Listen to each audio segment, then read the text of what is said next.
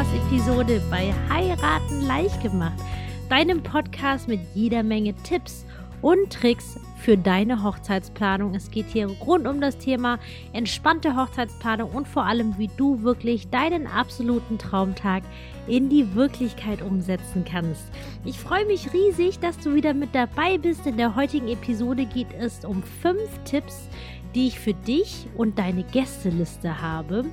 Und äh, bevor wir kurz durchstarten, falls du es noch nicht getan hast, dann denk auf jeden Fall daran, diesen Kanal zu abonnieren, sodass du keine neue Folge verpasst. Und äh, ja, heute geht es um das Thema Gästeliste. Und das ist wirklich ein sehr zweischneidiges Schwert, denn für die einen ist das wirklich ein super einfaches Thema. Ich habe Brautpaare, den kannst du einfach eine Viertelstunde geben, die schreiben alles herunter und äh, das passt dann auch einfach alles, weil es einfach einfach ist. So anders kann ich es, glaube ich, gar nicht ausdrücken. Und dann für die andere Hälfte der Brautpaare ist das Thema Gästeliste das absolute Kopfzerbrechen, weil man dann natürlich dann auch mal schwierige Familienkonstellationen hat. Dann ist das, möchte das Brautpaar eigentlich Person X und Y nicht mit dabei haben. Allerdings ist es so, sind das wiederum gute Freunde von der Mutter zum Beispiel. Und dann gibt es ganz viele verzwackte Konstellationen. Und ähm, ja, echt, echt schwieriges Thema. Und dadurch, dass die Gästeliste ist eines der wichtigsten Grundbausteine für deine Hochzeitsplanung, bevor du deine Gästeliste nicht hast, solltest du nicht mit der Planung loslegen. Du kannst zwar gerne recherchieren, dich informieren, aber so wirklich ins Planen einsteigen würde ich tatsächlich nicht tun ohne Gästeliste. Und deswegen habe ich in der heutigen Episode eben die fünf besten Tipps zur Gästelisteerstellung für dich. Und zwar mein allererster Tipp ist, dass du bitte deine Gästeliste am besten so früh wie möglich direkt am Anfang deiner Hochzeitsplanung am besten schon erstellst. Und auch wenn du jetzt vielleicht schon ein bisschen mittendrin in der Planung bist, dann hol das auf jeden Fall nach, denn davon hängt dein Budget wirklich zu den größten Teilen ab. Falls du es noch nicht wusstest, ist die Personenanzahl, sprich, ich meine klar, von der Gästeliste leitet sich ja die Personenanzahl ab. Das ist der größte Kostentreiber von deiner gesamten Hochzeit. Was meine ich mit Kostentreiber? Das heißt, dass du mit der Personenanzahl den größten Unterschied machen kannst, was die Gesamtkosten deiner Hochzeit anbelangt. Um dir einfach jetzt ein Beispiel zu nennen, ähm, nehmen wir mal an Deko. Natürlich gibt es natürlich auch da richtige Unterschiede, aber wenn du jetzt sagst, hey, du machst jetzt einfach so eine deutsche durchschnittsgroße Hochzeit, 70 bis 80 Personen, dann macht es tatsächlich einen größeren finanziellen Unterschied, ob du 10 Gäste mehr einlädst oder eben nicht das macht einen größeren Unterschied, als wenn du jetzt sagst, hey, ich entscheide mich jetzt deswegen jetzt für die exklusivere oder keine Ahnung, jetzt mehr fancy Dekoration als Beispiel. Das ist tatsächlich einfach viel kleiner und deswegen ist die Gäste an Personenanzahl äh, wirklich der größte Kostentreiber. Du kannst pro Person und das ist jetzt auch nicht mal eine besondere Location, solltest du schon mindestens boah, fast 200 Euro pro Person rechnen. Und du musst überlegen, bei 10 Personen sind das 2000 3000 Euro. Und wie gesagt, das ist noch keine High-Class-Location, denn die Sache ist, Kosten pro Person fließt natürlich ganz klar das Thema Essen rein, das Thema Trinken fällt ein, aber dann gibt es ja noch so Kostenpositionen wie Einladungskarten, Gastgeschenke, alles, was so pro Kopf abrechenbar ist. Das macht tatsächlich einen größten Unterschied. Anders ist es bei sogenannten Fixkostenpositionen, das ist zum Beispiel Fotograf, DJ. Da macht natürlich, je mehr Gäste oder weniger Gäste du hast, das macht ja keinen Kostenunterschied für den DJ oder den jeweiligen Dienstleister, Dienstleisterin als solches. Deswegen erstell bitte deine Gästeliste direkt am Anfang, sodass du einfach einen Anhaltspunkt hast, wie du weiterrechnen kannst. Das ist mein erster Tipp für dich. Mein zweiter Tipp für dich ist, dass du am besten wirklich diese Gästeliste einmal wirklich vernünftig, man sagt ja so wunderschön auch schwäbisch gescheit, einmal gescheit anzulegen. Weil ich bin ja, falls du es nicht wusstest, ich bin im wunderschönen Allgäu aufgewachsen und äh, manchmal mag ich es einfach zwischendurch zu schwäbeln, im Podcast eher weniger. Aber ähm, wenn ich auf Süddeutsche treffe, dann mag ich es tatsächlich gerne zu schwäbeln. Und äh, dass du die Gästeliste mit gescheit anlegen, meine ich jetzt zum Beispiel direkt auf Excel anlegst. Natürlich wäre es auch okay, wenn du dir einfach nur einen Zettel und einen Stift anlegst. Allerdings machst du dir damit meistens eher die doppelte Arbeit, Denn im Verlaufe der Planung gibt es noch ganz, ganz viele, ich sage jetzt mal, wichtige Infos, die es einfach in eine Gästeliste einzupflegen gilt. Das sind jetzt weitere Informationen wie zum Beispiel Adresse. Irgendwohin muss ja die Einladungskarte geschickt werden. Da hast du das quasi direkt schon alles drin und kannst es dann zum Beispiel für Adressetiketten exportieren. Oder zum Beispiel, wenn du jetzt Gäste von weiter weg hast, dass du Übernachtungsinfos festlegen kannst. Ähm, wer braucht welches Zimmer zum Beispiel? Dann kannst du Sachen einpflegen wie ähm, Allergien, falls jemand hat. Dann kannst du Essenswünsche einpflegen. Ist jemand Vegetarier? Ist jemand zum Beispiel kein Schweinefleisch? Oder ähm, laktosefrei, vegan, all diese Sachen. Wenn du natürlich ein Buffet hast, ist das natürlich entsprechend weniger wichtig. Aber wenn ihr euch zum Beispiel für ein gesetztes Menü entscheidet, ist das eine sehr, sehr wichtige Info, die natürlich der Location-Betreiber später von euch wissen möchte. Und deswegen ist es einfach sinnvoll an dieser Stelle, das einmal wirklich vernünftig anzulegen. Oder auch zum Beispiel das Thema Kinder. Vielleicht gehörst du zu der Sorte Brautpaaren, wo einfach nur ein paar, zwei oder drei Kinder kommen, die vielleicht schon zehn, zwölf sind, die eigentlich jetzt als Erwachsene durchgehen, weil die schon einfach wirklich normal sitzen und normal essen. Aber es gibt auch ganz viele Hochzeiten, wo man einfach 30, 40 Kinder teilweise mit dabei hat. Und da muss man gucken, ey, wie alt sind die überhaupt? Können die schon sitzen? Weil Babys können ja am Anfang ja nur liegen zum Beispiel und ab einem gewissen Alter brauchen sie einen Kinderstuhl. Aber wiederum ab einem gewissen Alter sind sie schon zu groß für Kinderstühle. Wie sieht es mit Essen zum Beispiel aus? Manchmal bringen die Eltern Essen selbst mit. Manchmal ist es halt so, essen die Kinder dann einfach bei den Eltern mit, weil die Eltern wissen, hey, die essen eh nicht so viel. Oder soll es zum Beispiel mit ein Kinderessen geben? Das sind jetzt alles ganz ganz viele Details, die du dann zum Beispiel einfach mit in die Gästeliste eintragen kannst. Und wenn du es einmal alles vernünftig, also gescheit eingepflegt hast, dann hast du einfach den ganzen Überblick auf einmal und ersparst dir im Nachgang wirklich jede Menge Arbeit. Das ist mein zweiter Tipp. Mein dritter Tipp für dich ist, oh, und der ist wirklich wirklich wichtig. aber hört sich vielleicht jetzt ein bisschen blöd an, aber wirklich äh, aus tiefstem Herzen ernst gemeint. Verzichte bitte auf Anstands- oder Mitleidseinladungen. Also ich meine damit, was meine ich mit einer Anstand- und Mitleidseinladung? Das sind die Einladungen, wo du sagst, hm, da sind wir jetzt auch zur Hochzeit eingeladen gewesen oder, hm, das ist ja die und die Person und wenn die und die da mitkriegt, dass der und der eingeladen ist, dann würde sie und so sich ja so und so fühlen. Jetzt habe ich ja gut um den heißen Brei gesprochen. Aber das sind jedenfalls Gäste, die ihr nicht, die du nicht selbst primär auf die Gästeliste setzen würdest. Und ähm, das ist ganz, ganz wichtig, weil ich kenne natürlich dieses Gefühl eines schlechten Gewissens. Stell dir vor, jemand lädt dich auf die, Hoch auf, auf die eigene Hochzeit ein, also auf seine, ihre Hochzeit. Und dann heiratest du und lädst diese Person nicht ein. Und natürlich ist es sehr, sehr menschlich und echt normal, sich dahingehend einfach irgendwie verpflichtet zu fühlen, diese Person einzuladen. Allerdings bitte lass dir an dieser Stelle gesagt sein, dass du damit weder dir selbst noch den Gästen, die du dann einladen würdest, einen Gefallen tust. Denn ähm, natürlich, ich meine, wir wissen nicht, wie sie sich fühlen. Das ist einfach mal die Wahrheit. Es kann ja immer so oder so kommen. Aber eine Möglichkeit, das Ganze zu beleuchten, ist ja zum Beispiel, für die ist ja, ich meine, als Hochzeitsgast, ich meine, ich freue mich immer riesig, wenn ich auf eine Hochzeit eingeladen werde.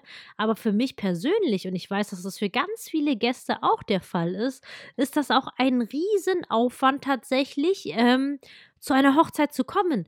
Denn es geht ja nicht nur darum, erstens muss man sich die Zeit freischaufeln, ja, je nachdem, wo das Ganze stattfindet dann muss man ja gucken, dass man da irgendwie hinkommt, zum Beispiel. Ich meine, anders ist es natürlich, wenn man jetzt alle nur aus dem Dorf zum Beispiel einlädt, wo man wohnt, oder die Stadt, wo man wohnt, und die Leute eh auch von der um die Ecke kommen, aber das ist ja nicht bei jeder Hochzeit der Fall. Und ich zum Beispiel, ich bin da teilweise 700, 800 Kilometer nur für eine Hochzeit gefahren, und bei den derzeitigen Spritpreisen kannst du dir ja vorstellen, wie teuer das für mich war. Dann kommt ja noch hinzu, man muss sich ja als Gast auch überlegen, was man anzieht zum Beispiel. Und wenn man dann noch ein neues Outfit kauft, ist das natürlich auch mal teuer. Und dann kommt ja zum Beispiel das Geschenk noch on top. Und was ich noch gar nicht erwähnt habe, ist zum Beispiel das Thema Übernachtung.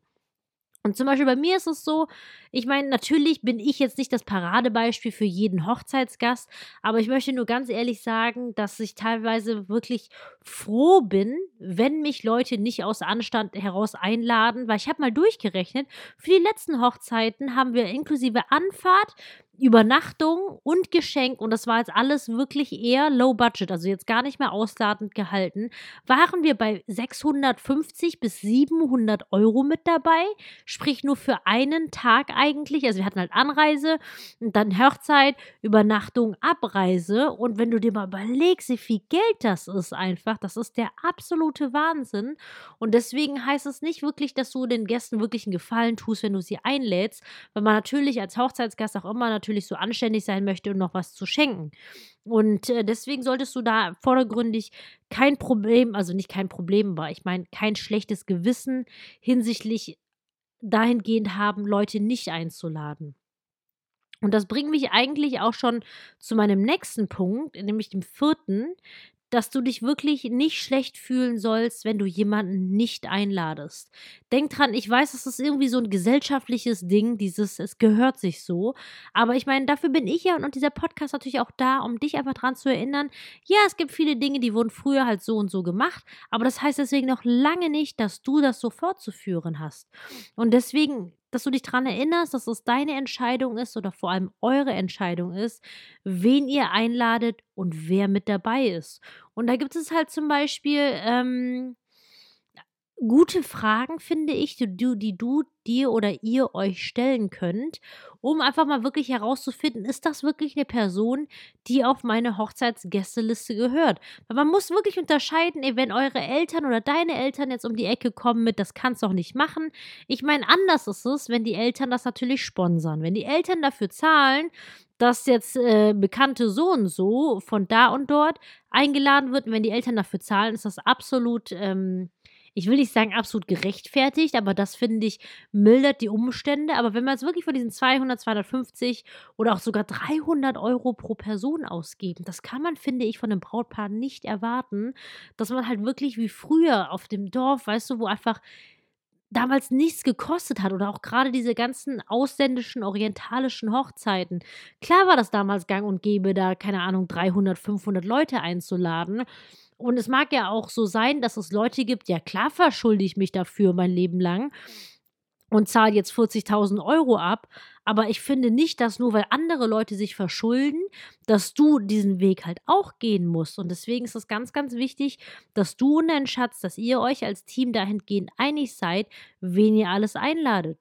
Und was ich mir dahingehend zum Beispiel, was ich mich immer gerne frage, ist zum Beispiel einfach, wenn ich jemanden einlade und darüber nachdenke, ob ich diese Person einladen sollte, ist, dich zu fragen, wann du diese Person das letzte Mal gesehen hast.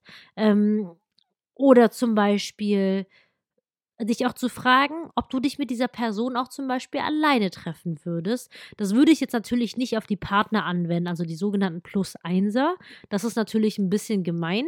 Ähm, aber einfach wirklich dich mal wirklich zu fragen, ey, ist überhaupt noch etwas da, so zwischen einem? Oder ist das wieder eine sogenannte Anstandseinladung? Oder stell dir vor, diese Person ruft dich jetzt morgen an und will, sie will sich mit dir auf einen Kaffee treffen. Würdest du dich darüber freuen? Hättet ihr genug äh, Material, um miteinander zu quatschen? Ich meine, wenn du ein ganz klares Ja von dir tönst, dann ist natürlich auch klar, ähm, was die Antwort ist, weil dann ist das wirklich eine Person, auf und über die du dich wirklich freust, dann denke ich mir absolut legitim, dass diese Person auf deiner Hochzeit mit dabei ist und dann zahlst du natürlich auch gerne dafür. Aber es gibt so viele Menschen, die kennt man teilweise nicht mal oder man sieht sie seit Jahren nicht mehr und dann soll man die zur Hochzeit einladen. Ich weiß wirklich nicht, weil ich sag dir ganz ehrlich, ähm, wir haben noch nicht konkret drüber gesprochen, aber wenn du diesen Podcast hörst, bin ich mir ziemlich sicher, dass es dir voll wichtig ist, eine Bombenstimmung zu haben auf deiner Hochzeit, dass sich alle wirklich wohlfühlen. Und je mehr man wirklich nur diese Klasse 1 Kategorie A Gäste mit dabei hat, also wirklich Gäste, die man aus tiefstem Herzen liebt, auf die man sich freut, weil das beruht ja meistens auf Gegenseitigkeit, desto besser ist die Stimmung. Weil, wenn du nämlich jetzt, ich meine, das ist ja wie in der Bundesliga, weißt du, so, ähm, und, je, und wenn du halt eben dann Dann gibt es natürlich jetzt so das Mittelfeld, das ist natürlich auch immer wichtig. Aber sobald du Kategorie C-Spieler mit drin hast, das sind so Leute, mit denen du halt einfach nichts zu tun hast und die halt einlädst, weil sich das halt so gehört. Mit denen, das sind am ehesten die Gäste, mit denen man sich irgendwann wirklich herumplagt. Ich sag nicht, dass das so sein muss, aber dass ich das schon echt häufig erlebt habe. Das sind die Leute, die zum Beispiel auf den letzten Drücker absagen oder die sich gar nicht zurückmelden, weil wenn einfach gerade keine krasse Bindung da ist, dann werden die sich halt auch nicht wie die Top 1 Gäste verhalten. Oder das noch teilweise die Gäste, die zu spät kommen. Ich meine, natürlich gibt es auch wirklich ähm, sehr tolle, enge Freunde, die einfach so ach, das einfach solche Bummler sind.